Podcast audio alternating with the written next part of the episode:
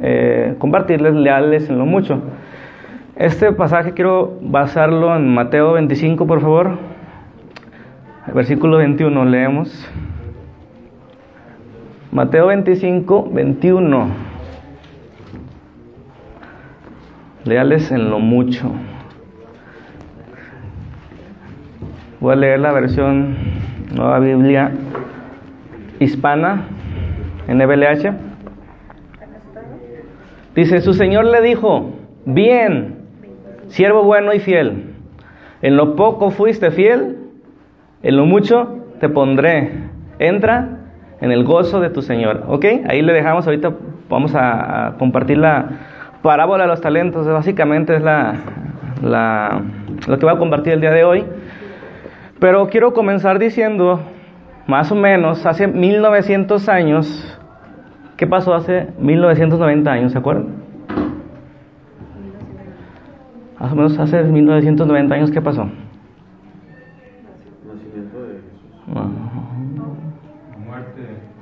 La resurrección de Jesús, más o menos. Muerte y resurrección de Jesús. ¿Ok?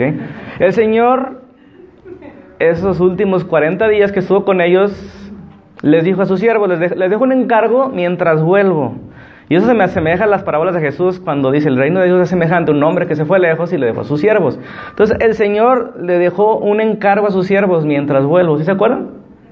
Hechos 1.8, ¿qué dice?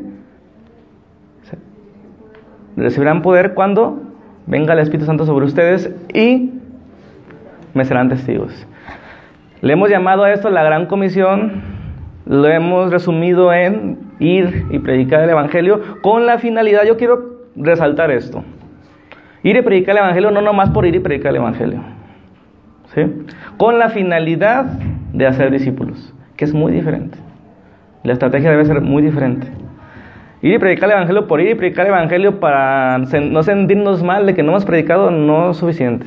Estamos ir a predicar el Evangelio con la intención o con la finalidad de los que reciben el Evangelio sean formados como discípulos. Jesús dijo, enseñándoles que guarden todas las cosas y bautizándolos en el nombre del Padre, del Hijo y del Espíritu Santo. ¿Está de acuerdo? Ok, eso nos encargó Jesús antes de irse y se fue.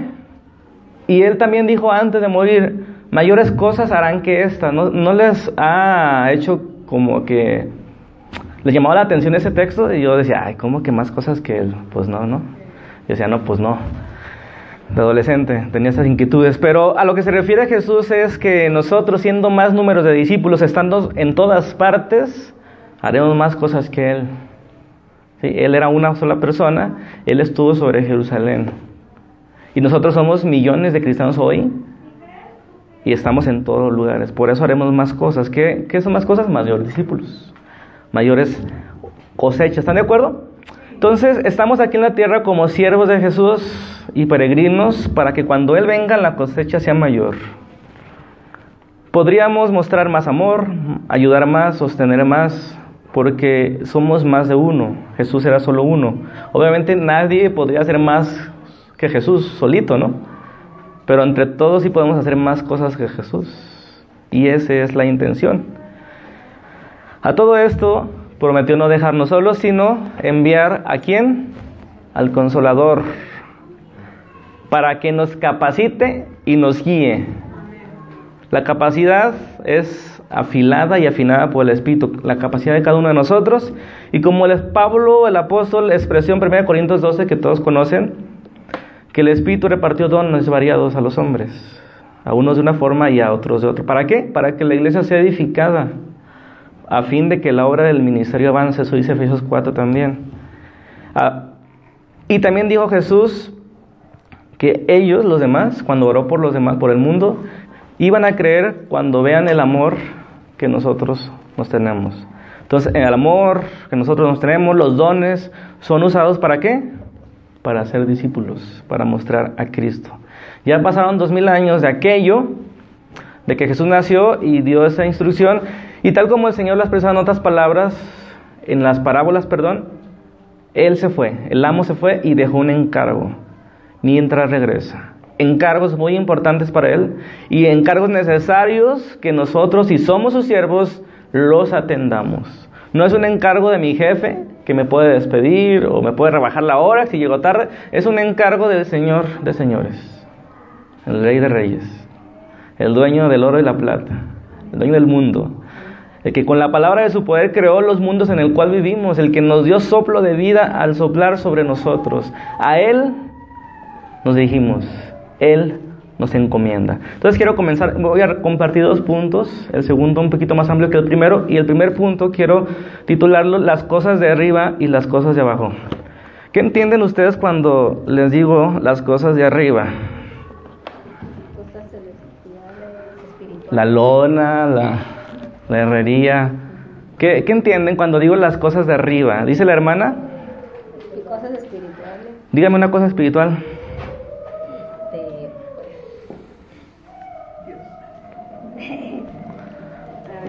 Está más complicado lo que pensamos, ¿eh? Las cosas de arriba. ¿Qué son las cosas de arriba?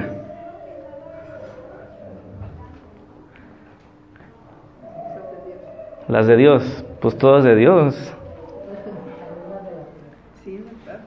Sí, ¿verdad? bueno, vayan pensándole, vayan pensándole.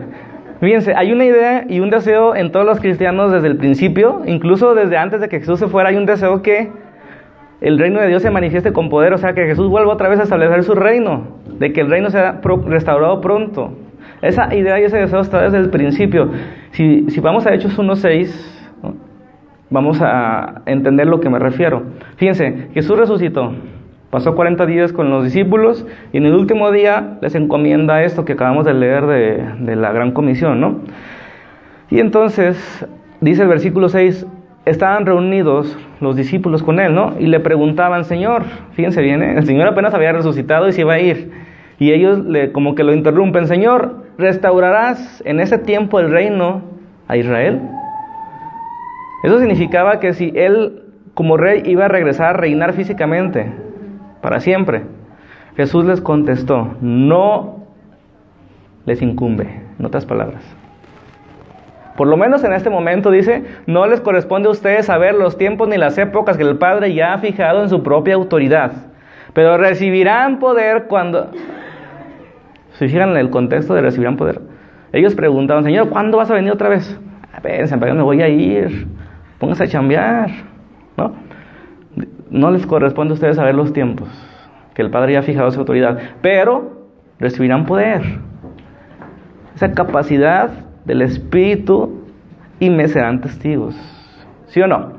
Esa idea de que Jesús venga pronto la tenemos, la tienen los discípulos desde antes que se fuera. Ya lo están extrañando y es normal y es bueno, ¿sí o no? Pablo mismo en las iglesias que instruyó había ese espíritu de la venida del Señor pronto. De hecho, una de las de los saludos de la iglesia, ¿cuál era? Maranata, que significa el Señor viene pronto. Pablo mismo la deseaba, la esperaba. Hay algo bueno en eso, ese deseo de encontrarnos con el Señor. Sin embargo, esa idea puede paralizar a unos. Por eso cabe la pregunta, si el Señor viene pronto, ¿qué significa y cuál debe ser nuestra actitud? El Señor viene pronto. ¿Puede paralizarnos? No? Pues ya para qué hacemos algo si ya viene pronto. ¿Sí o no? como que nos invita así el, puro lenguaje. Fíjense lo que dice Pablo en Filipenses 1:21. Pablo expresó ese sentimiento normal de todo, de querer que el Señor venga pronto, de esta manera, dijo él en Filipenses 1:21, para mí el vivir es Cristo y el morir es ganancia. Pero si el vivir en mi humanidad, eso significa para mí una labor fructífera, entonces no sé cuál escoger. Él estaba a punto de morir, está encarcelado y entonces dice, para mí vivir es Cristo, no pasa nada si me muero, pero vivir aún en la tierra, dice, implica una vida fructífera, y no sé cuál escoger. Esa es la actitud que debemos tener, ok, ok, todos nos gustaría estar con el Señor ya, pero aquí somos más útiles hoy. Dice Pablo, continúa, 23, porque de ambos lados me siento apremiado, teniendo el deseo de partir y estar con Cristo, pues eso es muchísimo mejor. Sin embargo, continuar en la humanidad es más necesario por causa de ustedes. No sé cuál escoger. Esa debe ser nuestra actitud de que el Señor viene pronto. Necesitamos entender que el Señor nos dejó aquí en la tierra por una razón y esa razón es hacer discípulos. Es ser fieles en lo que nos ha dado. Nada es nuestro. La respuesta entonces es que mientras que el Señor regresa perdón, es esta. Necesitamos trabajar. Y esa respuesta de qué hacer mientras que el Señor viene la encontramos en varias partes de las escrituras, sobre todo en las parábolas, y podemos resumirla en varias cosas. ¿Qué nos enseñan las parábolas? A esperar el retorno del Señor, ¿sí o no? ¿Y qué nos cómo nos enseña a esperar ese retorno? Puros, alertas y trabajando. Si ustedes buscan todas las parábolas y sacan la idea principal, te van a encontrar eso. ¿Tenemos que esperar al Señor? Sí. ¿Cuándo vendrá? No sabemos, no nos corresponde. ¿Cómo lo vamos a esperar? Alertas, porque viene como ladrón en la noche. Con pureza, como las vírgenes. Pero, a la vez de todo aquello, trabajando. Porque el Señor nos dejó trabajando. Nos dejó una encomienda. Como todas las parábolas la cuentan. Hubo un dueño y se fue lejos y dejó a esos. ¿Sí se acuerdan? Y vamos a ver una parábola. Pero creo que hemos complicado mucho y como que suena contradictorio si anunciamos o si creemos que el mundo se va a acabar y está a punto de acabarse, no entendemos que debemos trabajar arduo para mejorar el mundo. Si notan una contradicción aparente en esa, en esa situación, si el mundo se va a acabar, si el mundo va a ser destruido, si de todas maneras todo se va a enfriar, ¿para qué trabajamos para que el mundo mejore?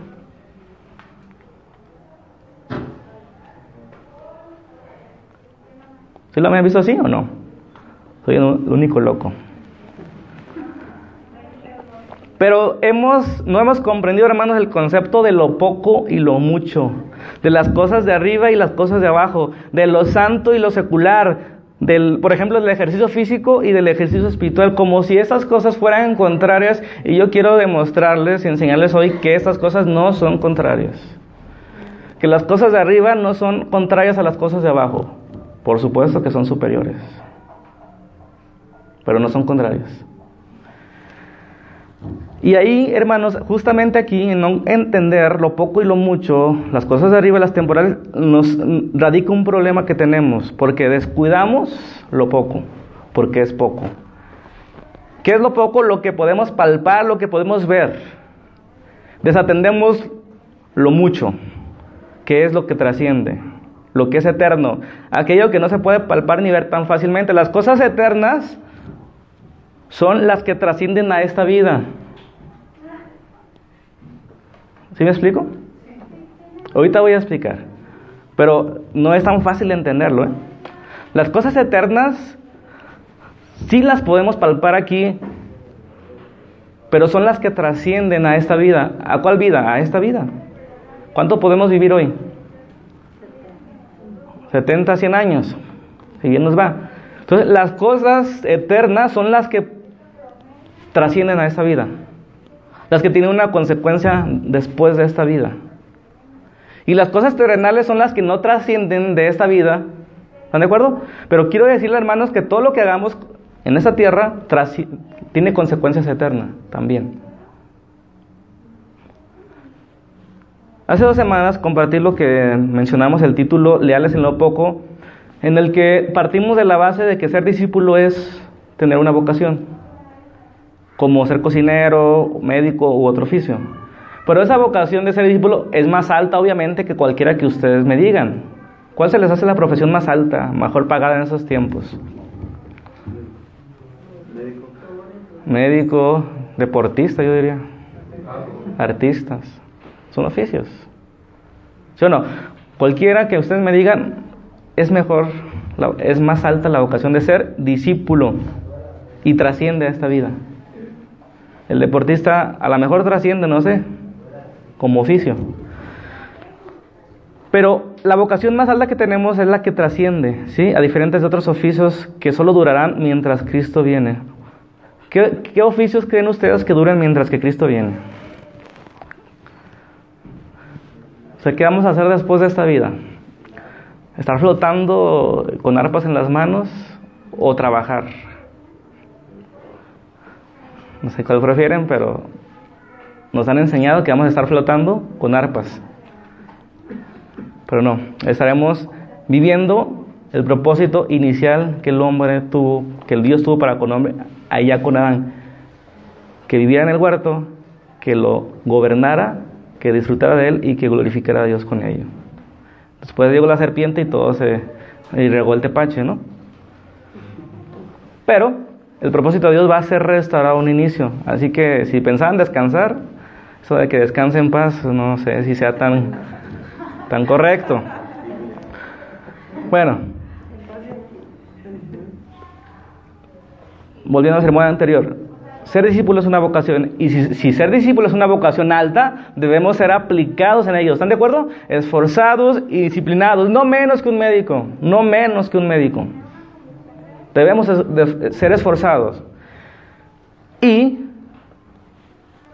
el desafío de la semana pasada, más allá de ser aplicados, de no ser flojos, etc., era y, y, y, rondaba en una palabra que llamamos sagacidad. ¿Están de acuerdo?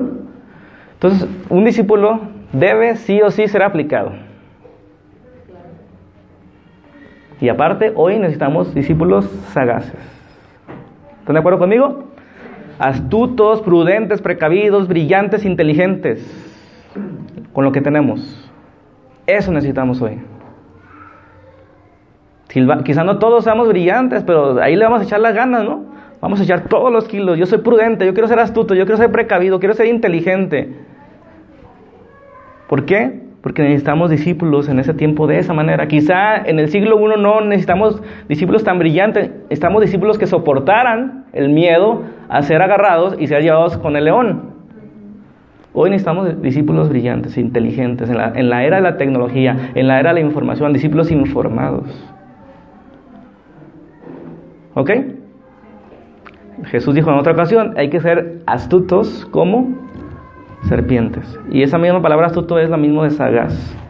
Ok, vamos al punto 2 que es el que me interesa. Leales en lo mucho, se llama igual que el título, ¿sale? Y leemos la parábola de los talentos, versículo 14 de capítulo 25. Dice la palabra de Dios así, porque el reino de los cielos es como un hombre que al emprender un viaje llamó a sus siervos y les... Mateo 25, 14. ¿Ya estamos ahí? Porque el reino de los cielos es como un hombre, fíjense bien, que al emprender un viaje llamó a sus siervos y les encomendó sus bienes. Paramos ahí. No sé si no lo ven así, pero como leímos al principio, Jesús nos encomendó sus bienes. Él se fue, pero no nos dejó solos. Y nos encomendó sus bienes. El reino de Dios ya está aquí. Jesús predicó, se acercó el reino. ¿Están de acuerdo? Señor vino al mundo sirvió y murió por los del mundo, abriendo la puerta del reino de los cielos a través de su sangre y la encomienda del Evangelio. Pero el Señor del reino, antes de irse a preparar moradas eternas, dejó encargados sus bienes a nosotros, sus siervos. Como leímos al principio, nos encargó ser testigos, a ser discípulos, con la promesa de la ayuda del Espíritu, a ser discípulos siendo un discípulo. Es como que la versión más pequeña que eh, marca nuestra visión y misión. A ser discípulos siendo un discípulo. Ser leales en lo poco, hermanos, vamos acercándonos a, a esas conclusiones de esas dos sermones. Significa entender eso, que entender que, que el Señor nos ha dejado una comisión y debemos ser leales a esa comisión. Todo el esfuerzo que dediquemos para el Señor, hermanos, será recompensado en esta vida y en la venidera. ¿Cuántos dicen amén? Jesús dijo cien veces más. Cualquier cosa que hagas para el Señor va a ser recompensada en esta vida y en la venidera hasta cien veces. Si tú te esfuerzas por llegar temprano y barrer la iglesia, eso será recompensado por el Señor en esta vida y en la venidera. Si tú te esfuerzas por compartir el Evangelio, si tú te esfuerzas por todo lo que asume, lo que suma al reino, el Señor te ofrece cien veces más, hasta cien veces más, en esta vida y en la venidera. En la parábola anterior de Lucas 16 vemos que existe un hombre rico que es dueño de bienes y que tiene trabajadores diversos. La parábola que estudiamos hoy también. Hombre rico y deja encomendados sus bienes a hombres diversos. Y la parábola, la semana, bueno, quincena antes, pasada, perdón, es muy rara, muy extraña. ¿Sí? Casi nadie predica sobre esa. Es muy difícil, la verdad. Y no es porque yo la entendí, pero o sea, es complicada. Pero la parábola de los talentos es la más conocida. Una de las más conocidas, ¿sí o no? Tenemos ventaja hoy. ¿Están de acuerdo? De hecho, la parábola de los talentos proviene un concepto que nosotros hoy llamamos talento. ¿Sí? Tienes talento, decimos. ¿Y a qué nos referimos? Tienes un don especial, un donato, ¿no? De ahí se deriva la palabra talento, sí, de la Biblia. Aunque en la Biblia no significó eso en, en un inicio. Y quiero aclarar eso. Entonces, ¿qué significa talento hoy? Un don especial, ¿no? Tienes talento para eso. Ok, entonces la parábola de los talentos, hermano, no tiene nada que ver con el talento. Ah, caray. En un inicio. Que pueda haber una aplicación, eso sí. ¿Quedó claro eso? La parábola de los talentos no tiene que ver con el talento, en su esencia. Tiene que ver con los negocios. Y usa términos financieros. ¿Sí o no? Esos términos financieros que usa aquí Mateo, hermano, no se usan en otros evangelios, ni en toda la Biblia. Pero Mateo era un cobrador de impuestos, ¿de acuerdo conmigo? Y decimos y sabemos que Mateo conoce del tema y expresa la parábola de los talentos en términos que él conocía y que los de su tiempo conocían, porque Mateo era un cobrador de impuestos. ¿Qué es un cobrador de impuestos? Pues alguien que, que debe de saber sí o sí de finanzas, de impuestos, tasas, de de créditos, ¿sí o no? Quiero que lo vean desde esa perspectiva primero, ya después sacamos muchas aplicaciones, pero no al revés. Cuando decimos la palabra los talentos, pensamos en tú tienes un talento y Dios te lo dio. Y quiero comenzar de atrás hacia adelante. Obviamente tenemos una, eso es una aplicación del tema. Versículo 15. Dice la palabra, a uno le dio cinco talentos, a otro le dio uno a cada uno, eh, subraye eso, cada uno conforme a su capacidad. Y se fue de viaje. El que había recibido cinco talentos enseguida fue y negoció con ellos y ganó otros cinco talentos. Asimismo, el que había recibido dos talentos ganó otros dos. Pero el que había recibido uno fue y cavó en la tierra y escondió el dinero de su señor. Hasta ahí lo dejamos. Quiero resaltar algunas palabras de este párrafo. La primera, talento. La segunda, capacidad. La tercera, negociar. Y la, y la cuarta, esconder. Eso es lo que nos va a dar la pauta de cómo vamos a desglosar esta parábola. Talento. ¿Qué es un talento? En esta parábola. Dinero. Okay. Dinero, hermanos, que equivalía en los tiempos de Jesús a seis mil denarios. En el Antiguo Testamento equivalía a 300 ciclos del santuario. Es más complicado todavía entender, pero si nos vamos al Nuevo Testamento, con la inflación y todo, equivalía ya a seis mil denarios un talento. ¿Qué es un, talento? ¿Qué es un denario, perdón? El salario de un día, de un trabajador normal. No el salario mínimo, no el salario de un funcionario. El salario diario de un trabajador normal como tú y como yo prácticamente.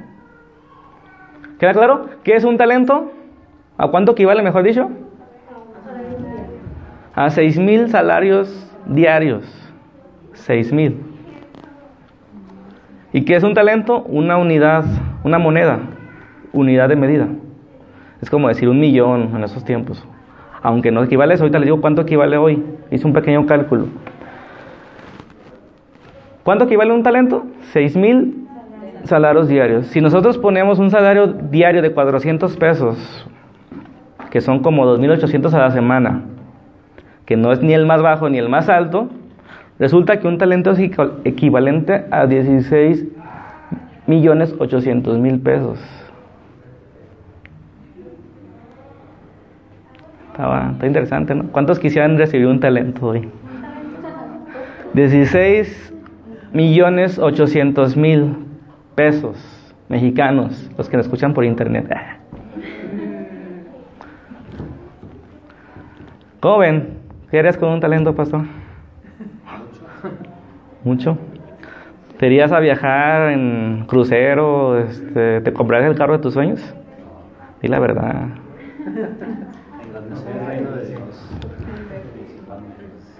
Qué impresionante, ¿eh?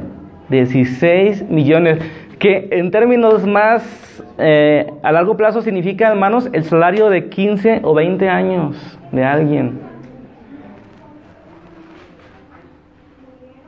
Wow. Señor, dame cinco talentos. Pero no se emociona, o sea, el salario de 20 años no, no quiere decir que no vamos a trabajar 20 años y vamos a vivir. No, eso hizo el, el, que tenía un talento, pero no es así. Queda clarísimo, ¿verdad? Imagínense, ¿cuántos son cinco talentos entonces? Alguien que tenga una calculadora que multiplique 16 millones 800 mil por 5. Por favor. 16 mil 800 millones por 5.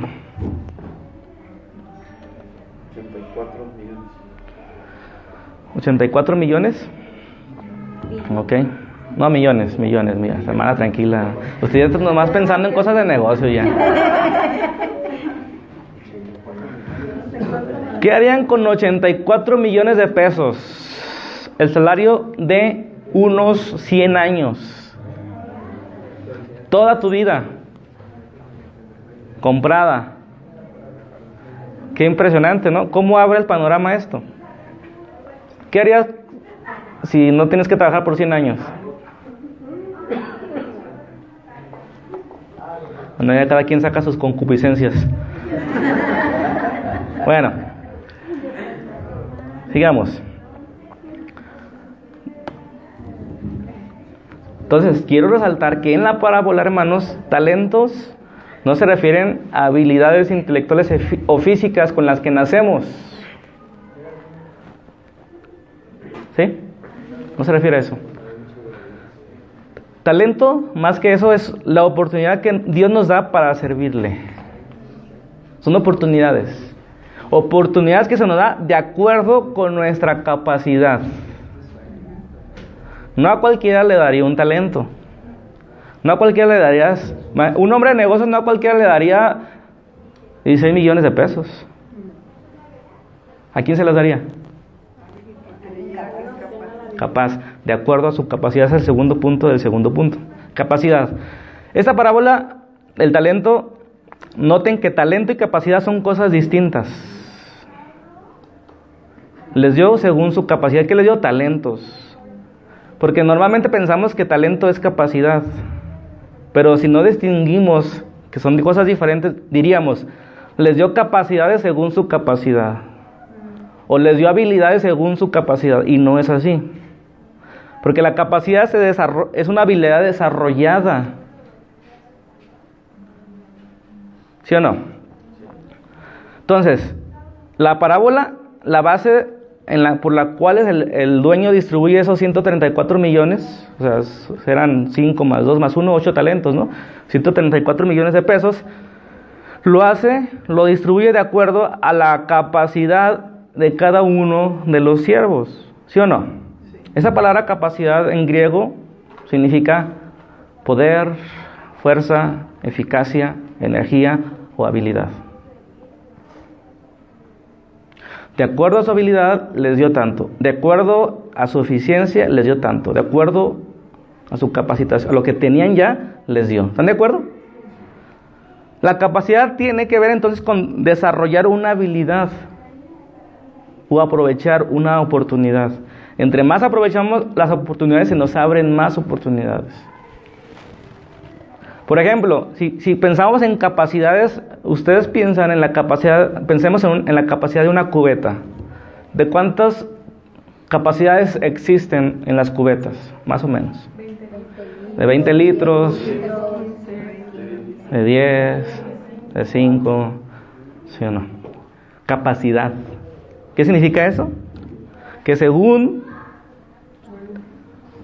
lo que puede soportar, lo que puede aguantar, lo que, lo que puede recibir. Si tú le metes 6 litros a una cubeta que tiene la capacidad de 5, ¿qué va a pasar con el sexo? Lo derrocha. ¿Entienden el punto? ¿Qué pasa si le das 16 millones de pesos al que no puede ni organizarse con 10 mil pesos? Derrocha. Su capacidad es para organizarse con 10 mil pesos. Si le das 16 millones, se los gasta. Se va al menudo, y al día siguiente a las pizzas, y luego a los tacos, y luego al pozole, y luego al ceviche, y luego se compra un carro, último modelo. No estoy diciendo que todas esas cosas sean malas, lo que estoy diciendo es que tenemos, debemos tener capacidad de administrar lo que se nos ha dado porque no es nuestro. De acuerdo a la capacidad de cada quien, Dios les va a dar más oportunidades, más negocios. Un negocio es un talento. ¿Sí o no? Dígame. Una persona que recibió una herencia de, de su papá le dejó tres centenarios, Ajá, que son un promedio de 90 mil pesos, ajá. y en 30 días se los acabó. Su capacidad era nula. 90 mil pesos podrías hacer un negocio, ¿sí o no, hermana? O Benjamín, ustedes que saben negocios. Fran con 15 mil pesos empezó su negocio. ¿Hemos entendido la la parábola a qué se refiere? A eso. Ahorita vamos a encontrar aplicaciones, pero la parábola se refiere a esto que estamos hablando. Capacidad es eso.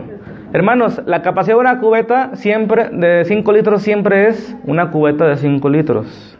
Pero nuestra capacidad va cambiando con el tiempo según el proceso en el que estamos viviendo. Hoy quizá tenemos la capacidad para un talento, para medio talento, para una responsabilidad, para una oportunidad.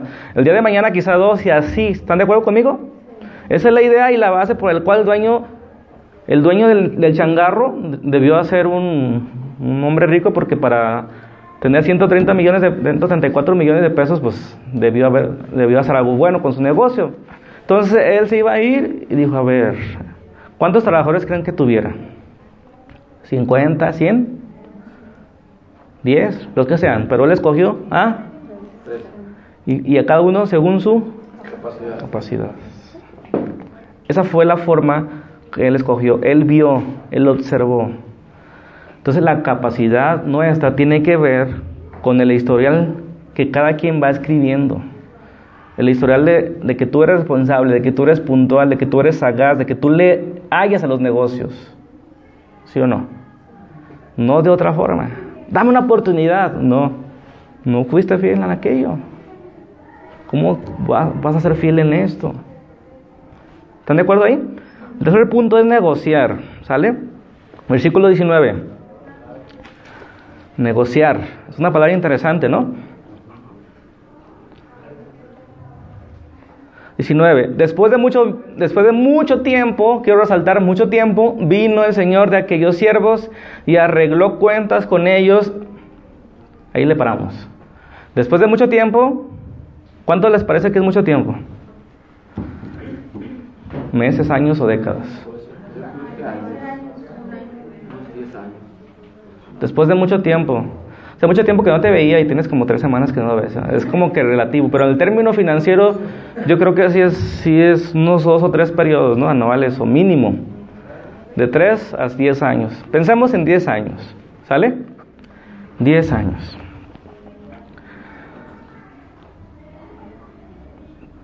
¿Cuánto quiero enseñar o ilustrar, mejor dicho, cómo funcionan las cosas financieras en el tiempo, el dinero en el tiempo? Algo bien breve, con un ejemplo. ¿Cuánto valían, con dos preguntas, cuánto valían las tortillas hace 10 años? Un kilo de tortillas.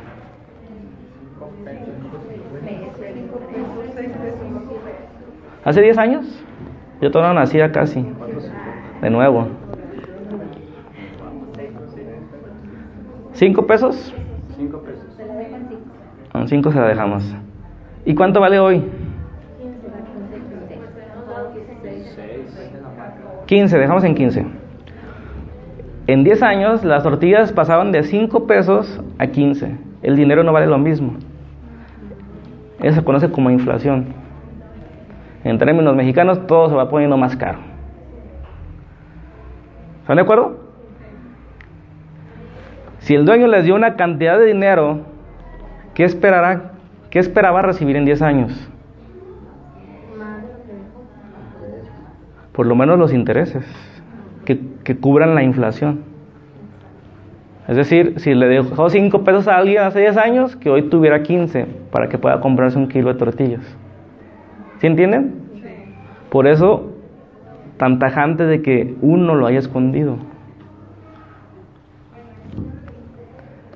Entonces, lo que espera cualquier este, dueño de un negocio es una utilidad. Si no, pues quita el negocio, ¿no? Bueno, versículo 20. Llegando el que había recibido cinco talentos, trajo otros cinco talentos, diciendo, Señor, usted me entregó cinco talentos. Mire, he ganado otros cinco. Su Señor le dijo, bien, siervo bueno y fiel, en lo poco fuiste fiel, sobre mucho te pondré. Entra en el gozo de tu Señor. Llegando también el de los dos talentos, dijo, Señor, usted me entregó dos talentos. Mire, he ganado otros dos. Su Señor le dijo, bien, siervo bueno y fiel. En lo poco fuiste fiel, sobre mucho te pondré. Entra en el gozo de tu Señor. Si notan la efusividad del siervo, el respeto, la utilidad del doble es un buen negocio, ¿sí, no?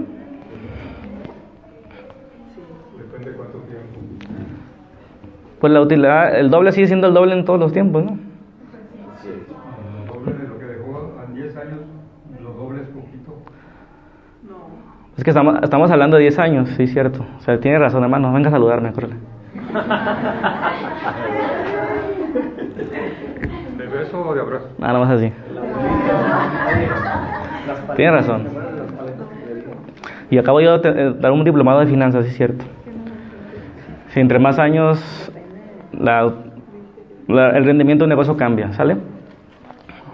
Si fuera en un año, súper negociazo. Entonces ya el hermano, tiene razón hermano.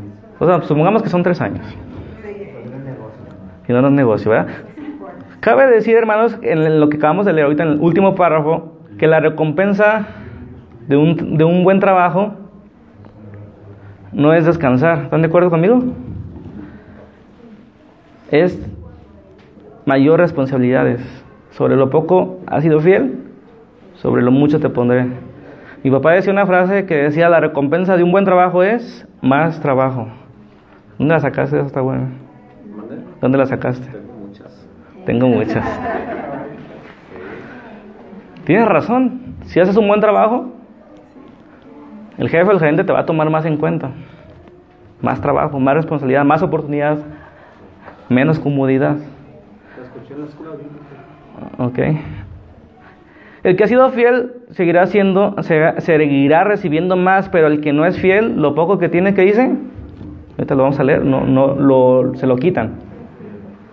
Es como los músculos, cuando no se usan, ¿qué pasa con ellos? Se atrofian. ¿Sí o no? La diferencia entre esos dos que sí hicieron negocio, ¿cuál es? Se pusieron a trabajar el dinero. La diferencia, eso es lo que hicieron. La cantidad, nada más, ¿no? Lo que nos está enseñando el maestro aquí es que la cantidad no es tan importante, sino nuestra respuesta. Los dos recibieron la misma recompensa, el elogio. Aunque ahí son cinco talentos y es más recompensa. Pero quiero puntualizar este punto porque podemos eh, desanimarnos si pensamos que no tenemos talentos, oportunidades para servir a Dios. Pero lo que quiero enfatizar aquí es que seremos juzgados según lo que se nos haya dado, sea poco o sea mucho. Seguramente un presidente tendrá mayores exigencias o rendición de cuentas que cualquier obrero. ¿Están de acuerdo? Sí. Pero en el caso del reino de los cielos, vamos a poner un ejemplo bien, bien palpable que nos vamos con la finta.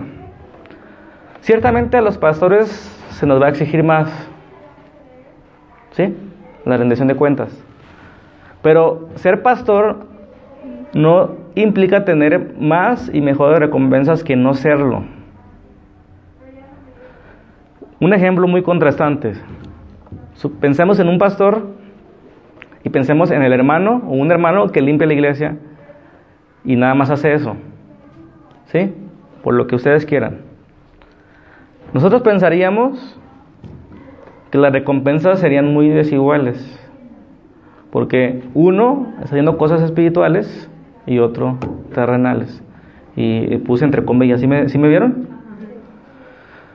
Algunos se dejan de llevar por eso, porque es más espiritual ser pastor que ser afanador. Pero no. Las recompensas no van ligadas a posesiones, sino al esfuerzo y la dedicación con la que las hagamos. Es decir, un hermano que limpia sillas puede tener más, más recompensas que un pastor. Quizá el pastor estudió y tiene mayores capacidades y se recibió más oportunidades, pero las despilfarró. O las sobrellevó. Ah, le doy unas dos leídas al texto y con eso predico. Y el hermano que hace el aseo se viene temprano, este, ¿me explico? Le pone dedicación, le dedica más. ¿Sí entiende el punto? Versículo 24. Bueno, eso ya lo leímos, ¿no? Es básicamente los talentos que recibió lo negociaron. Y el último, ah, no, perdón, versículo 24, sí está bien. Pero llegando a que había recibido un talento, dijo, Señor, yo sabía que usted es un hombre duro, que ciega donde no sembró y recoge donde no ha esparcido. Tuve miedo y fui y escondí su talento en la tierra. Mire, aquí tiene lo que es tuyo. Pero el señor, su señor le dijo, siervo malo y perezoso, ¿sabías que ciego donde no sembré y recojo donde no esparcí? Debías entonces haber puesto mi dinero en el banco y al llegar yo hubiera recibido mi dinero con intereses. Por tanto, quítenle el talento y desen lo que tiene diez. ¿Cómo ven la historia hasta ahí? Fíjense los términos banquero, intereses que usa Mateo, porque él era le, hallaba esos temas. La única defensa que puedo hacer de esos siervos siempre busca defender lo que, algo de lo que, más bien fundamentar por qué reaccionó así o por qué hizo eso, por qué escondió. Entonces, en defensa de eso puedo decir que en el derecho judío esconder dinero, hermanos, o joyas en la tierra era considerado como la protección más segura frente a los ladrones. Y en términos de, un préstamo, por ejemplo, si el banco te prestaba dinero, o alguien te prestaba dinero, un, hermano te prestaba dinero, y tú no enterrabas el dinero, tú sí tenías que pagarle si te lo robaban. Pero si tú lo enterrabas y era encontrado, tú no tenías que pagar el préstamo. Entonces, esconder el dinero tenía fundamento. ¿Sí? Pero ¿por qué fue malo? ¿Por qué el Señor le dice malo y perezoso? Porque Él no trabajó. Porque el dinero es... Aquí la palabra siervo es excusa. Ajá. Si era su siervo, era su trabajador. O trabajador, así es. Ver, buen punto. Y, y parte de de esa encomienda era producir por lo menos la inflación. ¿No?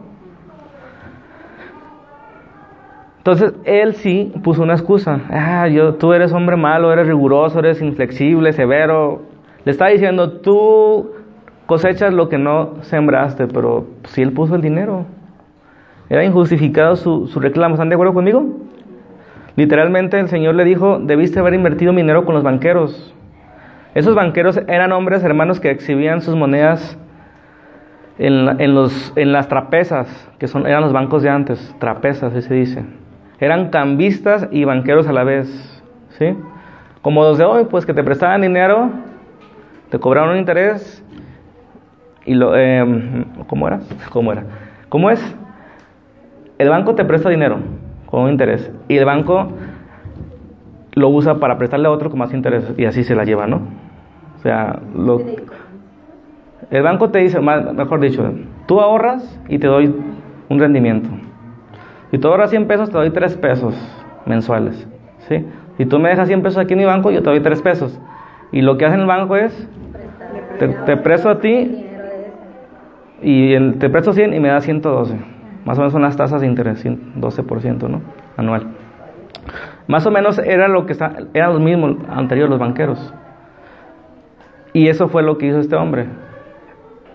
Mejor dicho, fue lo que el, si- el amo le, le dijo, hubieras metido el dinero con los banqueros.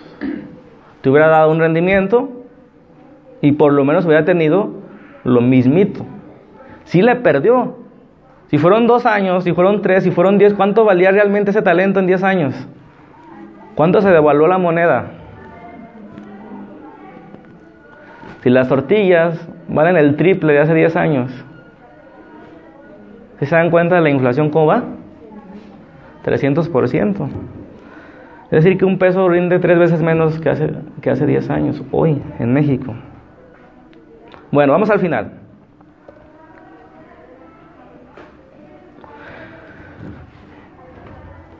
Y quiero terminar con, con esa, un ejemplo muy sencillo que nos ayuda a entender eso de arriba, abajo, espiritual, carnal, sagrado, secular. ¿sí? Que nosotros solemos decir son cosas muy diferentes. Lo de arriba, lo de abajo, lo secular, lo sagrado, lo espiritual, lo carnal, son cosas contrarias, pensamos. ¿Sí? Y no necesariamente. Un ejemplo de cómo se relaciona esto, de arriba y abajo, espiritual, carnal, mucho o poco, sagrado, secular. Hay que pensar en, en un negocio cualquiera que deje ganancias. ¿Están de acuerdo? Un negocio que deje ganancias, tenemos que decir que puede crear ganancias eternas y ganancias terrenales. ¿Están de acuerdo conmigo? ¿O no? Cualquier negocio puede dejar ganancias terrenales y ganancias eternas. Pero sigue siendo el mismo negocio. Piensa en una tortillería. Ese negocio puede dejar ganancias eternas y ganancias terrenales. Las ganancias terrenales es sencillo de identificar cómo hacerle, ¿no? ¿Cómo alguien tiene ganancias en una tortillería? Vendiendo. Y que las ventas superen lo que gasta. Así de sencillo, ¿no? Y entre más inviertas, a mejor una máquina que haga, puedes vender más y tienes más ganancias. Entonces es fácil saber cómo se tiene ganancias terrenales. ¿Están de acuerdo? Eso que hizo el, el- el negociante con la tortillería deja una ganancia terrenal, pero también al mismo tiempo puede dejar una ganancia celestial. Y va unido, no lo podemos separar. ¿Qué significa ser fiel en lo mucho? ¿Qué significa tener una ganancia terrenal? ¿Y qué significa tener una ganancia celestial? Eso es bien interesante y yo creo que no lo hemos entendido los cristianos. Porque o nos dedicamos a los negocios o nos dedicamos a las cosas de la iglesia. Pensamos que no, no van de la mano o que no aportan. Y tristemente los hombres que más tienen dinero son las personas que menos entienden de Dios. ¿Por qué? Porque los hemos rechazado. Ah, es hombre de negocios, los ricos no van a entrar al cielo. ¿No? Somos bíblicos. Dijo Jesús. Bueno, ¿qué dice? ¿A qué me refiero? Con ser fiel en lo mucho, porque eso, eso trata el tema, ¿no? Leales en lo mucho. Significa exactamente lo mismo que ser fiel en lo poco, pero ir más allá. No más allá de más allá. Ir más allá de tener ganancias en lo poco. Pero no significa menos que eso. Quiero que entiendan eso. ¿Sí? Pensemos en nuestro cuerpo así bonito como está chonchito, ¿no? Ser fiel en lo poco. Ser fiel en lo poco significa cuidarlo bien. Terrenalmente. Y eso es exactamente lo mismo y aporta en la misma dirección y fuerza a lo eterno. Es una ganancia eterna, cuidar mi cuerpo. Significa lo mismo, pero significa que la motivación de hacer negocios es diferente a la de cualquier comerciante. Ganancias eternas. Ser fiel en lo mucho significa que vamos a ser fiel en lo poco, que le vamos a meter el mismo esfuerzo que le meten aquellos a sus negocios, que vamos a ser sagaces, que vamos a ser inteligentes, que vamos a ser disciplinados y a la vez significa que tenemos una motivación diferente a la de ellos de crear, de hacer negocios, como puede ser crear empleos y ayudar a familias a tener que comer. Como puede ser beneficiar a más gente posible. ¿Queda claro? Significa exactamente lo mismo, pero ver en las cosas que traen ganancias eternas. ¿Qué trae una ganancia eterna? Cuando ayudas al pobre, le prestas a Dios una ganancia eterna. Tus negocios, sabes cómo funcionas y eres un buen comerciante, pero no tienes la misma motivación y finalidad que aquellos que es comprarse una casa cada vez más grande, comprarse un carro cada vez más caro, comprarse el celular que sale más nuevo, comprarse el abrigo de piel de no sé qué, para gastar en sus deleites. Pero el que es fiel mucho, hace lo mismo. Es lo que quiero que entendamos y no lo hemos entendido los cristianos porque sí podemos ser fieles en el servicio de servicio, en el servicio de la iglesia, podemos ser fieles en, en la música, que es parte importante, pero no hemos puesto la atención requerida en las cosas cotidianas como ir a la escuela y ir al trabajo, que debemos ser fieles en lo poco. Y que en la misma proporción que sumemos y seamos fieles en lo poco, lo seremos en lo mucho. Cuando tenemos una motivación más grande, cuando tenemos una finalidad más grande que trasciende a esta vida, ¿qué trasciende a esta vida? Apoyar a un hermano pobre, darle comer a los necesitados, dar dinero para que la iglesia se sostenga y envíe misioneros, abrir centros de rehabilitación, casas, hogares ganancias eternas. Pero no funcionan las ganancias eternas si no trabajaste primero en lo terrenal. Y ojalá entendamos esto. Ojalá formemos empresarios con convicciones y con esta visión.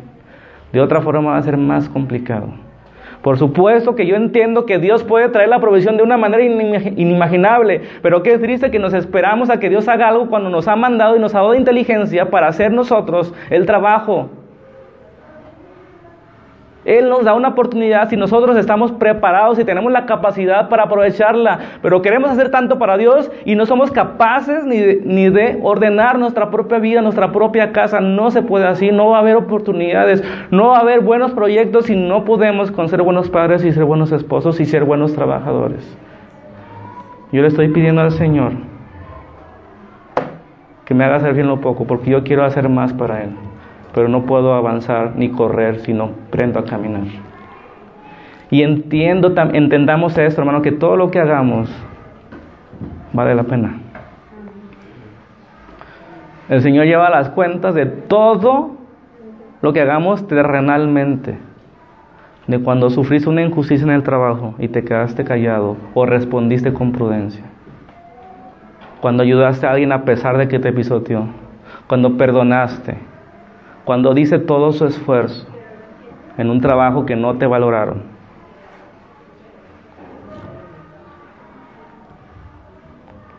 Va a llegar oportunidad. Hasta que estemos preparados. Y según la capacidad que tengamos. Desarrollemos la habilidad que Dios nos ha dado. Y llegarán las oportunidades si somos fieles en lo poco. ¿Y por qué no pensar que de aquí va a salir algo?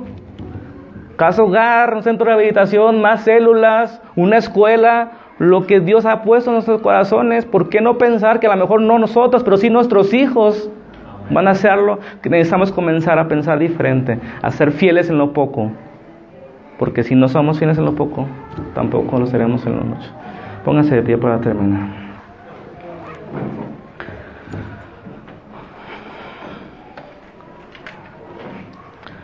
Padre, celestial. Venimos ante ti con ese entendimiento de lo que tú has puesto en nuestras manos, el Evangelio del Reino. Has puesto en nosotros capacidades, has puesto en nosotros habilidades, has puesto oportunidades para hacer el bien. Has puesto oportunidades para dar, para perdonar, para mostrar a Cristo. Has puesto una oportunidad en nuestra vida misma, en nuestro mismo respirar, para mostrar que el reino de Dios es grande, que el reino de Dios ya está aquí, que el Espíritu Santo nos capacita, toda verdad, nos capacita a ser mejores esposos, mejores padres, mejores hijos, nos capacita a hacer mejores trabajos, nos enseña, nos ilustra, nos constriñe a ser responsables, a no ser flojos y perezosos. El Espíritu Santo está hablando de este tiempo que debemos dejar de ser flojos, que debemos dar más de lo que hemos estado dando, que debemos dar más esfuerzo del que hemos venido dando en nuestra casa con nuestros hijos, en la iglesia, en las oportunidades que tú nos das, Señor. Por favor, Padre, enséñanos, enséñanos a caminar en esa responsabilidad, en esa madurez para llegar a tener capacidad y poder recibir de ti esa oportunidad, ese talento, ese negocio del reino en el que nosotros buscamos arte y gloria, Señor. Yo te pido, Señor, que aquí y allá, en las iglesias de este país o en otros, Señor, levantes hombres ricos, pero que no amen las riquezas. Que entiendan qué significa hacer ganancias eternas pero que saben que cuesta disciplina, esfuerzo, inteligencia, como aquellos, como los del mundo se esfuerzan, no menos que ellos, pero con otra motivación, con otra finalidad, con otro propósito, Señor. Bendice a mis hermanos que tienen un negocio aquí, bendice los trabajos de cada uno de ellos, que sean fieles en lo poco, y que en la medida de su madurez, su paciencia, su amor, su amabilidad, su responsabilidad, su puntualidad, Señor, tú les abras más y mejores puertas. Que ellos puedan bendecir a otros, a tu iglesia, al reino de Dios. Todo esto, Padre, te lo rogamos en el nombre poderoso de Jesús. Amén.